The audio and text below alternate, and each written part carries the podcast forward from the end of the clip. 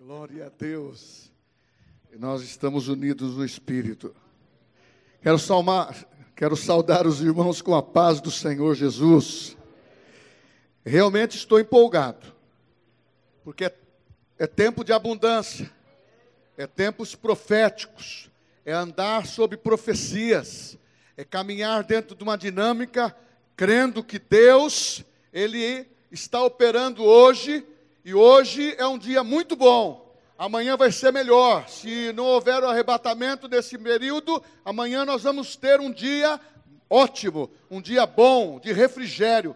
E quando você declara que esses tempos de abundância está fazendo parte, é integrante da tua vida, isso vai acontecer. Agora, se você se distancia disso, vai acontecer de uma maneira muito lenta muito suave. E nós não estamos no tempo de ficar aguardando tanto, tanta distância assim. O nosso Deus está dentro de nós. A sua palavra é verdadeira e ela se cumpre hoje. Você crê nisso? Diga amém. amém. Os irmãos podem se assentar. Glória a Deus. Eu estou muito satisfeito por aquilo que Deus tem feito.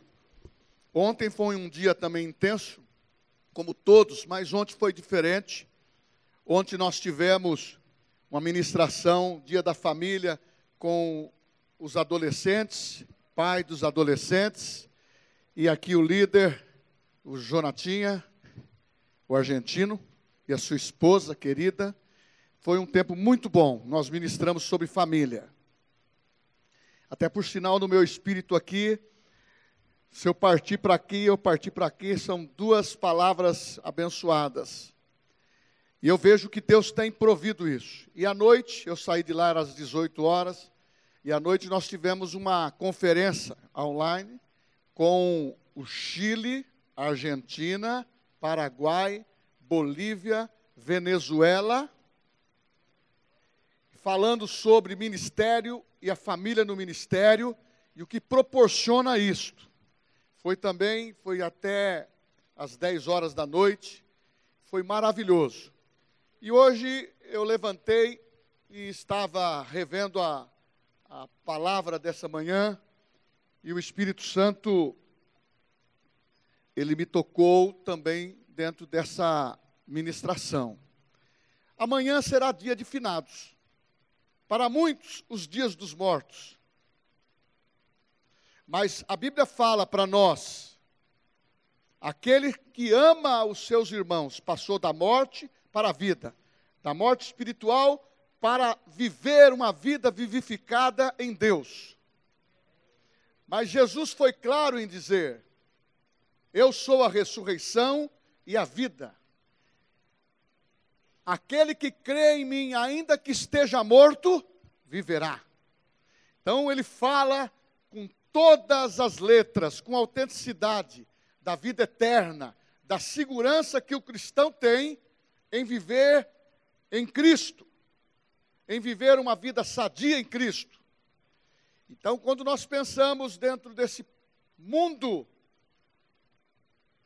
natural, nós estamos vendo tantas pessoas que estão morrendo e pensam que têm condições de corrigir o seu destino ou a sua direção após a morte. Isso é um grande engano. Não há condições de, de corrigirmos a nossa direção após o momento que nós fechamos os nossos olhos e o Espírito volta a Deus que o deu. Mas quando afirmamos assim, volta a Deus que o deu, é uma afirmação genérica, generalizando todos. Porque todos, inicialmente, são criaturas de Deus. Mas para ser filhos de Deus, precisa aceitar Cristo como Salvador. Não um Cristo famoso, nem um Cristo histórico, nem um homem que revolucionou a sua época, no sentido de ideologia, filosofia. Não. Ele simplesmente trouxe a palavra para que os homens fossem limpos pela palavra, fossem perdoados pelo seu sacrifício na cruz do Calvário, e fosse seguramente resgatado, colocando o prumo no destino do homem. O homem foi criado desde o início para olhar para cima. Isto significa a palavra homem, olhando para cima. Adão ora, olhava para Deus na viração do dia, falava com Deus. E Jesus veio corrigir o caminho. E Jesus disse: Eu sou o caminho, a verdade, a vida, ninguém vem ao Pai se não for por mim.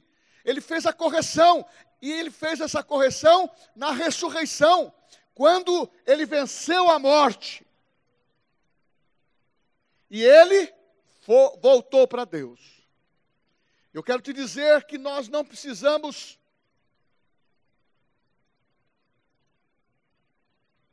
entristecer-se por causa da morte. Nós não. os filhos de Deus não. Porque a Bíblia diz em Hebreus: ao homem foi ordenado morrer uma só vez e aguardar o juízo. Então está determinado. E eu quero dizer o seguinte: eu quero falar para vocês hoje de uma situação que foi a única vez que Jesus mencionou sobre isso.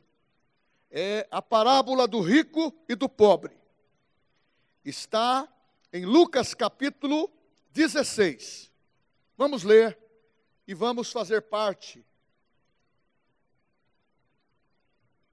desta orientação de Deus. Você foi criado para ser eterno. Você foi criado com um espírito indestrutível, um espírito eterno. E nós temos condições de tomar as nossas decisões. Hoje somos o resultado de decisões. Hoje somos resultados de escolha que fazemos. Então diz Lucas capítulo 16, versículo 19 em diante. Ora, havia certo homem rico que se vestia de púrpura e de linho finíssimo e que todos os dias se regalava esplendidamente. Havia também certo mendigo chamado Lázaro, coberto de chagas, que jazia à porta daquele e desejava alimentar-se das migalhas que caíam da mesa do rico. Até os cães vinham lamber-se as suas úlceras.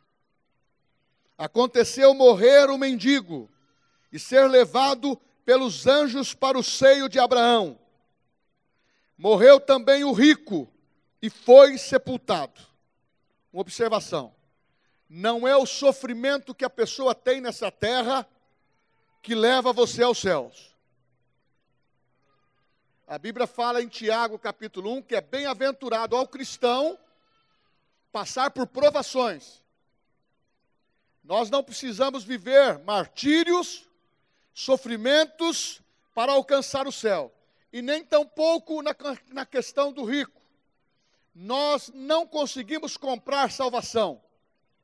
Nós não fazemos obras para alcançar salvação. Nós praticamos obras porque já somos salvos. É o que está em Efésios capítulo 2: pela graça sois salvos. Isso não vem de vós, é dom de Deus, para que ninguém se glorie. No inferno, estando em tormentos, levantou os olhos e viu ao longe a Abraão e Lázaro no seu seio. Então, clamando, disse: Pai Abraão, tem misericórdia de mim e manda Lázaro que me molhe em água a ponta do dedo e me refresque a língua, porque estou atormentado nesta chama. Disse, porém, Abraão: Filho, Lembra-te que recebeste dos teus bens em tua vida, e Lázaro igualmente os males, agora, porém, aqui está consolado, e tu em tormentos. E além de tudo está posto uma, um grande abismo entre nós e vós. de sorte que os que querem passar daqui para vós outros não podem, e nem de lá passar para nós. Então replicou: Pai, eu te imploro que mandes a minha casa paterna, porque tenho cinco irmãos, para que lhes dê testemunho, a fim de não virem também para este lugar de tormento. Respondeu Abraão: Eles têm Moisés e os profetas, ouça-os. Mas ele insistiu: Não, pai Abraão, se alguém dentre os mortos for ter com eles, arrepender-se-ão. Abraão, Abraão, porém, lhe respondeu: Se não ouvem a Moisés e aos profetas, tampouco se deixarão persuadir, ainda que ressuscite alguém dentre os mortos. Alguns tomam essa parábola para dizer que há comunicação com os mortos. Eu estou dizendo que é uma parábola. E aqui também no capítulo 16, do primeiro versículo, conta uma outra parábola do administrador infiel. Isto está dentro de um contexto de ensino de Jesus. Jesus tinha conhecimento de como funciona as coisas do céu e como foi designado a sentença de julgamento para Satanás. Ó filho da alva, como caíste. Ele estava no começo, porque Jesus é o Verbo de Deus.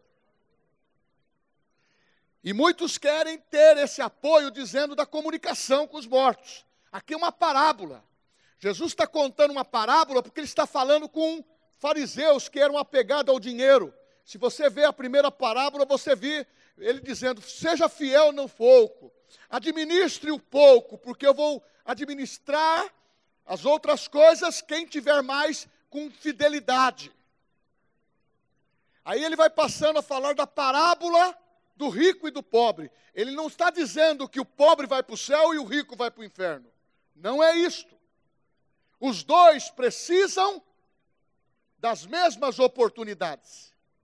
Ele está falando para ambos, mas aqui estava uma classe de judeus que ali estava ouvindo, chamada saduceus. E eles não criam na ressurreição dos mortos. E Jesus estava dizendo para eles esta parábola e contou de uma maneira muito clara. Em outras palavras simples, no entendimento tanto meu como seu, é tardio demais. É tardio tomar decisão tarde demais. É tardio, a sua escolha já foi errada. É isso que Jesus estava contando na parábola. Os dois homens, o Lázaro e o rico, os dois tiveram a mesma oportunidade, com diferenças de vivência. Um viveu regaladamente, aproveitando todos os prazeres da vida. Por isso que em outros lugares da Bíblia principalmente numa palavra, Jesus diz para os fariseus: loucos, não sabes que darás conta da tua vida a Deus? Ele chama de louco. E quando ele traz a oportunidade de, falar sobre o pobre, ele está dizendo: este viveu, infelizmente, um momento de pobreza, de miséria, subjugado pelo império subjugado pela sociedade que é que faz os preconceitos e distingue as classes. E hoje querem lançar esse sistema de preconceitos, querendo colocar um rótulo na igreja que nós somos preconceituosos. Não, nós não somos, porque a Bíblia diz que Deus não faz acepção de pessoas. A vontade de Deus é a salvação de todos os homens. E aqui a oportunidade foi para ambos. E é interessante como diz o salmista, uma oração messiânica no Salmo 69, versículo 13. Davi falando, profetizando como o Messias. Quanto a mim, porém, Senhor, faço a ti em tempo favorável a minha oração. Em 2 Coríntios 6, 2 diz: também no contexto onde ele fala que Jesus se fez pecado por nós e nós somos justiça de Deus. Ele diz que foi ouvida a voz da oração. Eu te ouvi no tempo oportuno. Então eu quero te dizer que a primeira atitude daquele homem que tinha alternativas, escolha, mas começou a entender que o lugar que ele estava orando era o lugar errado. Ele poderia estar orando aqui nessa terra e falando, ouvindo o que Deus falou para os profetas, o que Deus falou. Este homem nem religioso era, ele era nominalmente um conhecedor superficial, mas quando morreu, estava no lugar de tormento, ele se lembrou de muitas coisas que passou, talvez por um pregador, passou pela sinagoga, passou entre a família, e ele não deu atenção, e ele, a Bíblia fala, e ele clamou no inferno. No inferno foi uma atitude primeira daquele homem, ele clamou, mas no inferno não se ouve mais. Jesus deu esta esse paralelo para que as pessoas entendessem que há um só caminho para a eternidade, mas que há dois lugares separados, para os salvos e para os infiéis. Mas ele não faz acepção de pessoas, é a oportunidade, volto a frisar, a repassar isto, a oportunidade é para todos você escolhendo Cristo, você escolhendo Deus para reinar na tua vida, sabendo que o sacrifício dele foi eficaz, não precisa mais ninguém morrer, ele morreu por nós, por isso que a nossa celebração de ceia é, tem que ser alegre, os nossos cultos têm que ser regozijo, os nossos cânticos têm que pôr a voz para fora, porque nós podemos ecoar a nossa voz agora, é agora o tempo da nossa oportunidade, é agora que nós temos que fazer efeito e provar para aquilo que nós viemos. Meu carro novo é muito bom, a minha casa é muito boa, mas eu não vou levá-la. E nós estamos no tempo final. E ele orou, ele orou clamando, é o versículo 24. Então, clamando, disse: Pai Abraão, Pai Abraão, tenha misericórdia de mim. Manda Lázaro. Agora ele lembrou de Lázaro. Quando Lázaro estava comendo migalhas, a porta dele não lembrava. Mas agora lembrou. Mas ele lembrou tarde demais. Uma das coisas que nós cristãos temos que entender: buscai o Senhor enquanto se pode achar e invocar o seu nome. Ele quis invocar no tempo errado. Nós estamos no tempo de oração, nós estamos no tempo de refrigério, nós temos a graça de Deus e quando nós oramos, a nossa oração é ligada nos céus. Então, meu irmão, não vamos se inspirar em coisas que vão acontecer ou ideologias que falam fábulas, querendo tirar os teus olhos de Deus. Oração é agora. Você quer ver a tua vida mudar? Ore agora. Você quer ver o Evangelho mudar a tua vida? Leia o Evangelho, porque é poder de Deus. Ele não precisa ser modificado, ele não precisa ser atualizado na, na linguagem dos homens, ele precisa ser lido no mesmo Espírito que ele foi inspirado. E disse Jesus: As minhas palavras são vidas. Os homens querem palavra para o intelecto, mas Jesus diz: As minhas palavras são para o Espírito porque é o Espírito que é eterno. Porque quando você nasce de novo, você ressurgiu. E o teu espírito está aguçado. Então, quando você clama, clame agora. Ore agora.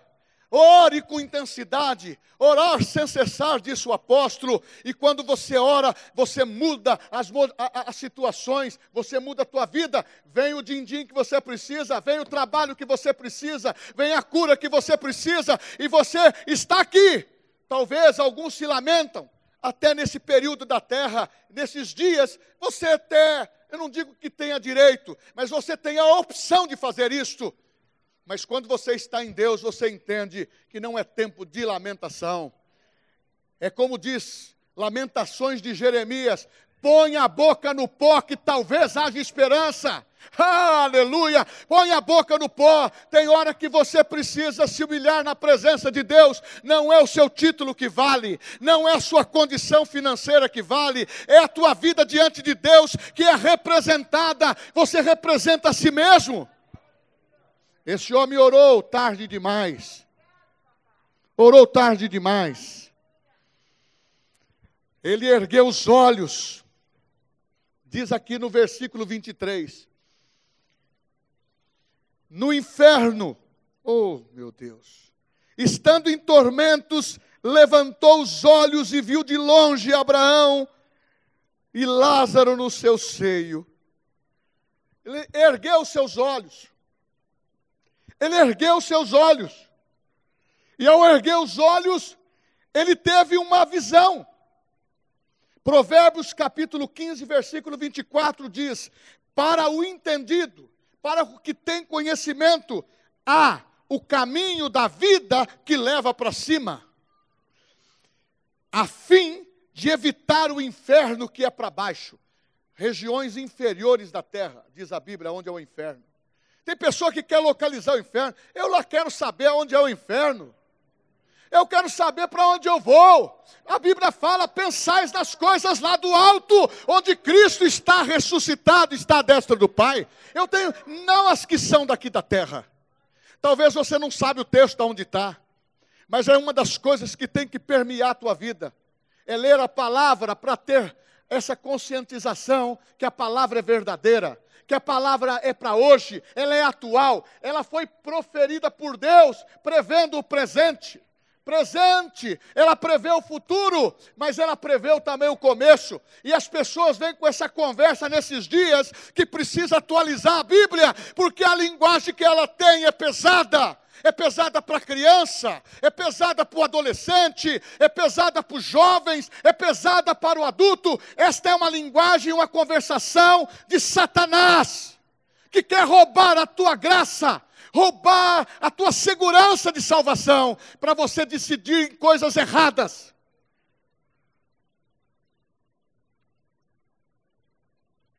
Pensai nas coisas lá do alto. Quando você olha para o alto, você significa, eu estou olhando para Cristo que tem salvação. Eu olho para ter entendimento, eu olho para ter vitória. Se eu olho para baixo, eu vejo derrota. Irmãos galinha, só fica ciscando.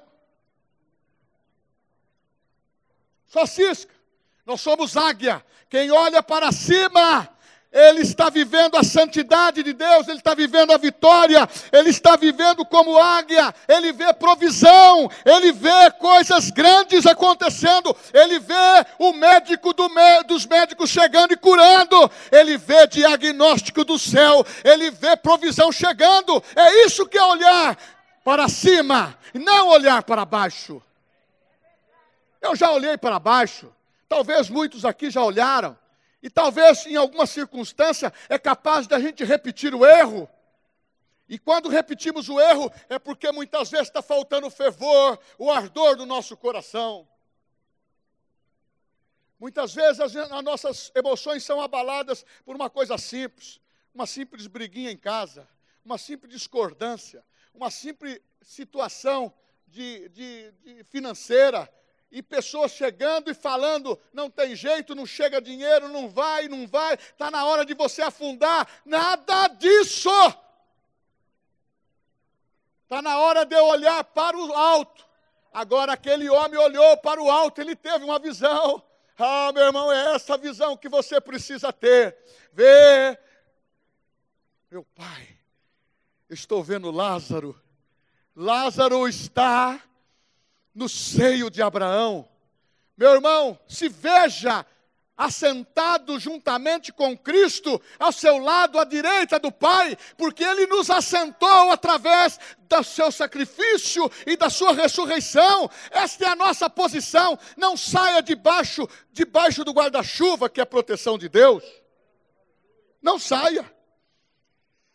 Ele orou, ele ergueu os olhos para os céus Ah, meu irmão, que, que visão. No inferno, ele reconhece Abraão, pai Abraão.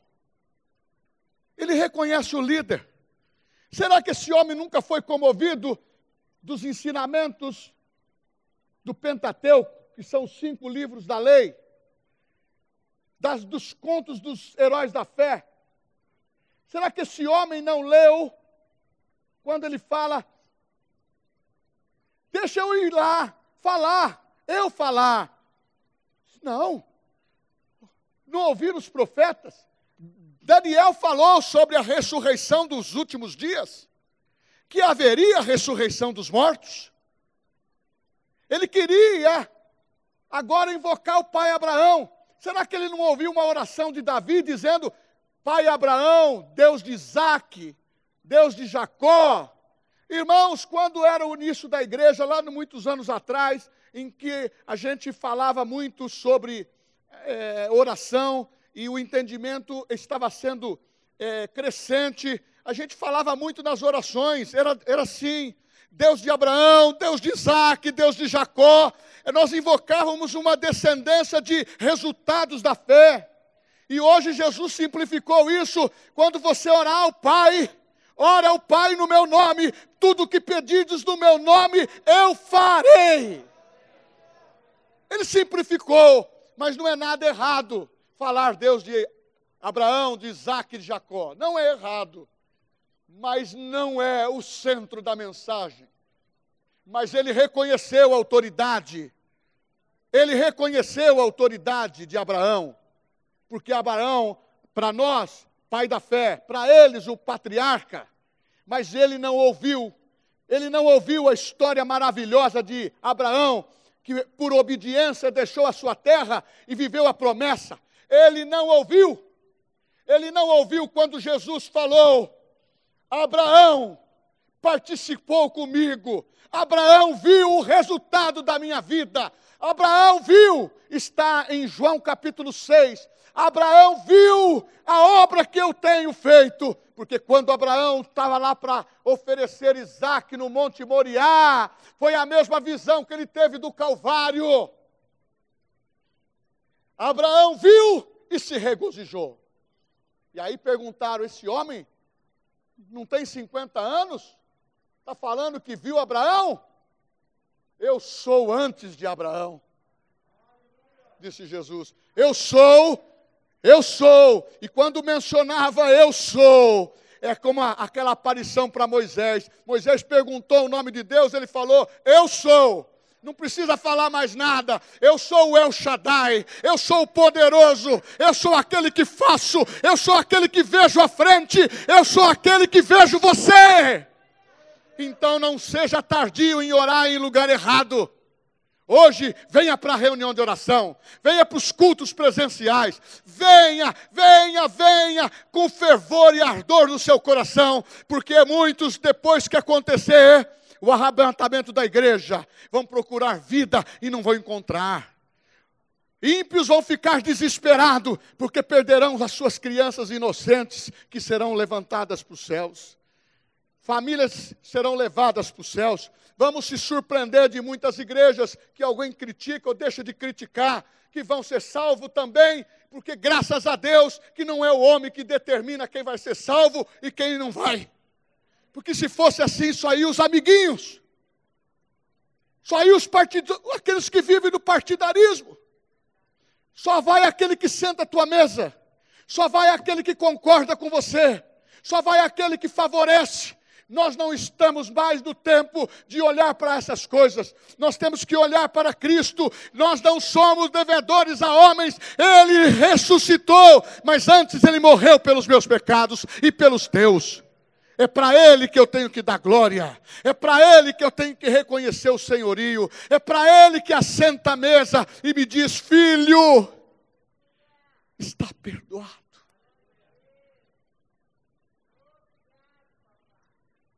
As pessoas querem olhar para os líderes religiosos de todas as denominações ou de igrejas criadas nesses séculos todos. Todos têm que olhar para baixo, para o túmulo. Nós não. nós temos Cristo, nós olhamos para cima, aonde Ele está sentado à destra do Pai. É essa a nossa vitória. Amanhã não vamos celebrar o Senhor morto, nem os mortos, nós vamos celebrar os nossos parentes que morreram em Cristo. Ah, eu quando falo assim, eu vejo meu pai falando: quando eu morrer, filho, faz um culto, fala tudo que você deve falar sobre ressurreição, sobre vida eterna, porque nós vamos se encontrar lá.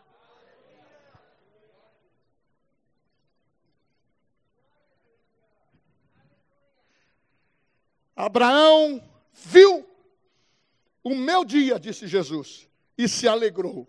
João 8, 56, para você não esquecer. E quando ele fala assim, meu pai Abraão, este homem nunca aceitou cobertura espiritual. Este homem nunca aceitou cobertura espiritual e no inferno lembrou que aqui na terra ele poderia ter um herói da fé.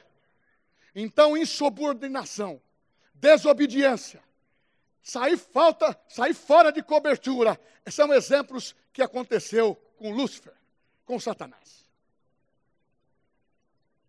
Nós temos que entender que se você tem que honrar pai e mãe em vida, se você tem que honrar os seus líderes em vida, se você é um beija-flor, você tome cuidado, porque as coisas podem acontecer negativamente contigo. Não saia da cobertura. Quando um pastor fala, quando um líder fala, ele está se expondo por amor a Cristo, mas também mostrando para vocês que é possível viver uma vida íntegra. Mas se porventura errar, não condene e simplesmente estenda a mão, porque nós temos que levantar as pessoas. Nós temos que quebrar com essa tradição maligna que no o nosso território, o nosso campo de batalha tem deixado os nossos feridos. Mas se nós fôssemos mais próximo do próximo, os feridos não ficariam em campo de batalha, eles ficariam na mesa para ser tratado como Jesus fez na contando a parábola do bom samaritano. É o óleo e o vinho da alegria. Aí a pessoa fala: Não, falou do vinho, então eu vou tomar vinho. Não, o, o, o, vinho ali significa alegria, significa o sangue de Jesus. Outra coisa, se você quiser tomar o vinho daquela época, você tem que ir lá, há dois mil anos atrás. Eu falei esses dias para uma pessoa: Como que eu posso falar de beber, de entrar em vícios, se nós estamos ministrando para pessoas que são alcoólatras? pessoas que são prostitutas, prostitutos, pessoas que estão vivendo no vício da cocaína, pessoas que estão vivendo da depressão. Como que eu posso dizer, olha, você vai fazer o que eu mando, mas não faz o que eu faço?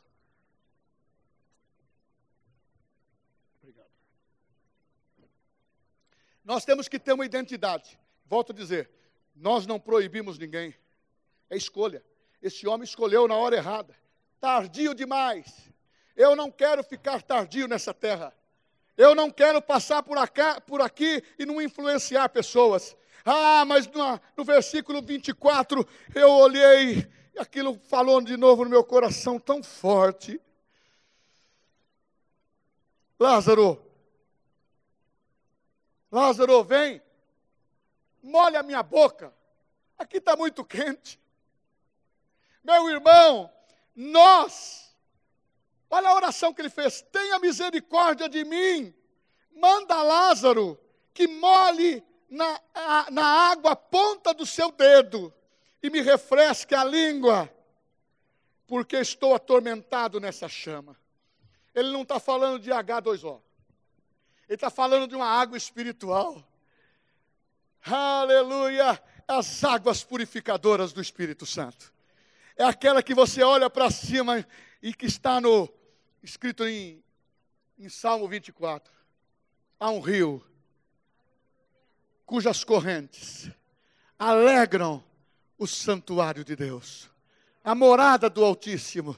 Deus habita nele, Deus está nele. Aleluia! É esta água que nós precisamos entender: que quando entramos na igreja, a sujeira fica para fora, as águas purificadoras levam a sujeira para fora.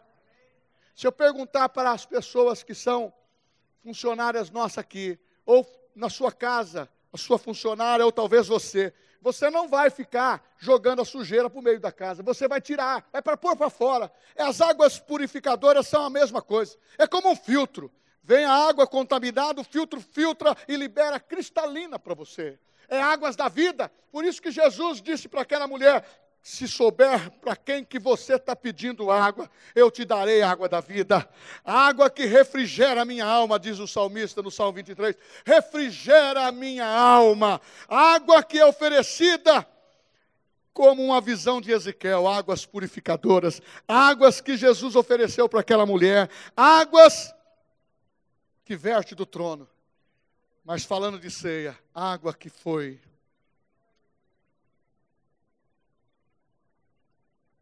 jorrada do próprio corpo de Jesus, quando foi cravado a lança na sua, no seu lado. Saiu água. Teve sangue que foi vertido, mas a água significa a limpeza. A água significa a palavra. E este homem orou tarde demais. Infelizmente, as coisas aconteceram e ele não conseguiu chegar. E eu vou para o finalmente. Ah, meu irmão, eu tenho falado aqui que nós precisamos trazer convidados, nós precisamos trazer visitantes, nós precisamos evangelizar, nós precisamos ganhar almas para Cristo. A Bíblia fala que quem ganha alma para Cristo é sábio.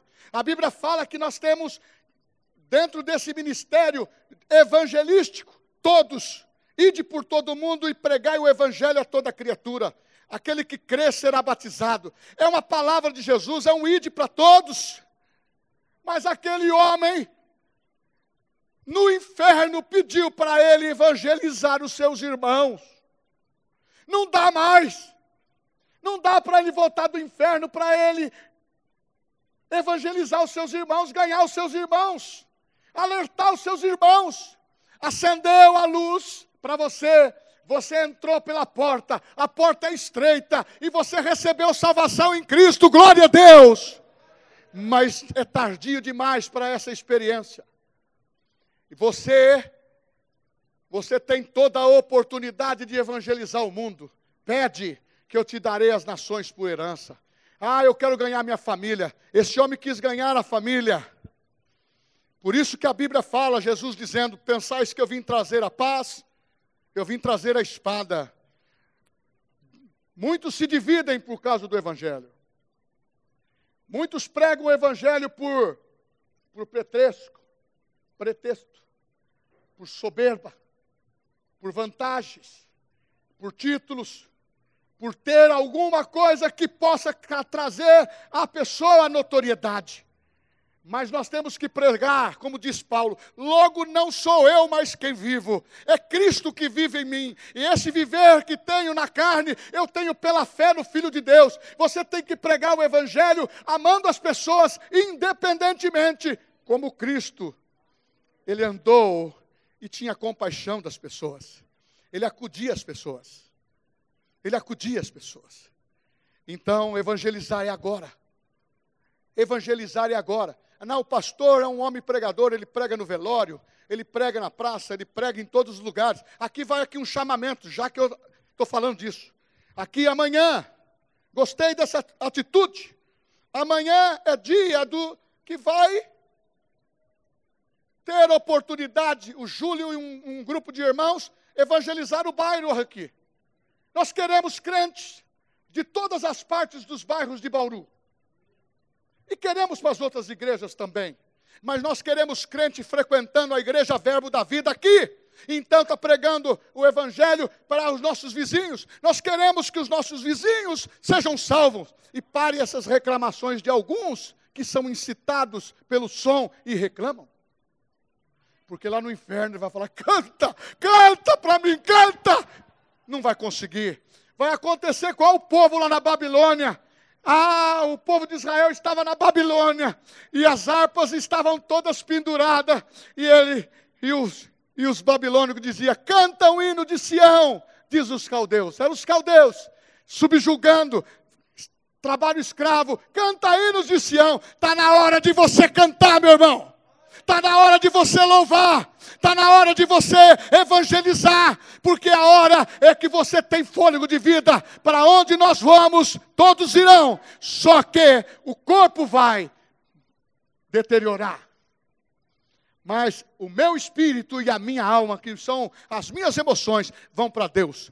Se você quer ir para o paraíso, oh, não está no script, mas vou falar. Para terminar. Jesus morreu por todos os homens. Por um homem entrou a ofensa, foi Adão. Por outro homem entrou o perdão. Por um homem, por um homem entrou a vergonha. Pelo outro entrou a vitória. Por um homem perdeu-se tudo. Pelo outro homem reaveu, reconquistou aquilo que era nosso. Jesus, naquela mesma hora que ele estava morrendo, o ladrão disse para ele: Eu estou aqui por merecer, pagando o que eu fiz, mas esse justo nada fez. E Jesus olhou para ele e disse: Hoje mesmo estarás comigo no paraíso. Ah, o paraíso no, no tempo da graça foi inaugurado com um ladrão recuperado. Talvez alguém pode condenar isso, mas a Bíblia fala: eu não faço acepção de pessoas, diz o Senhor.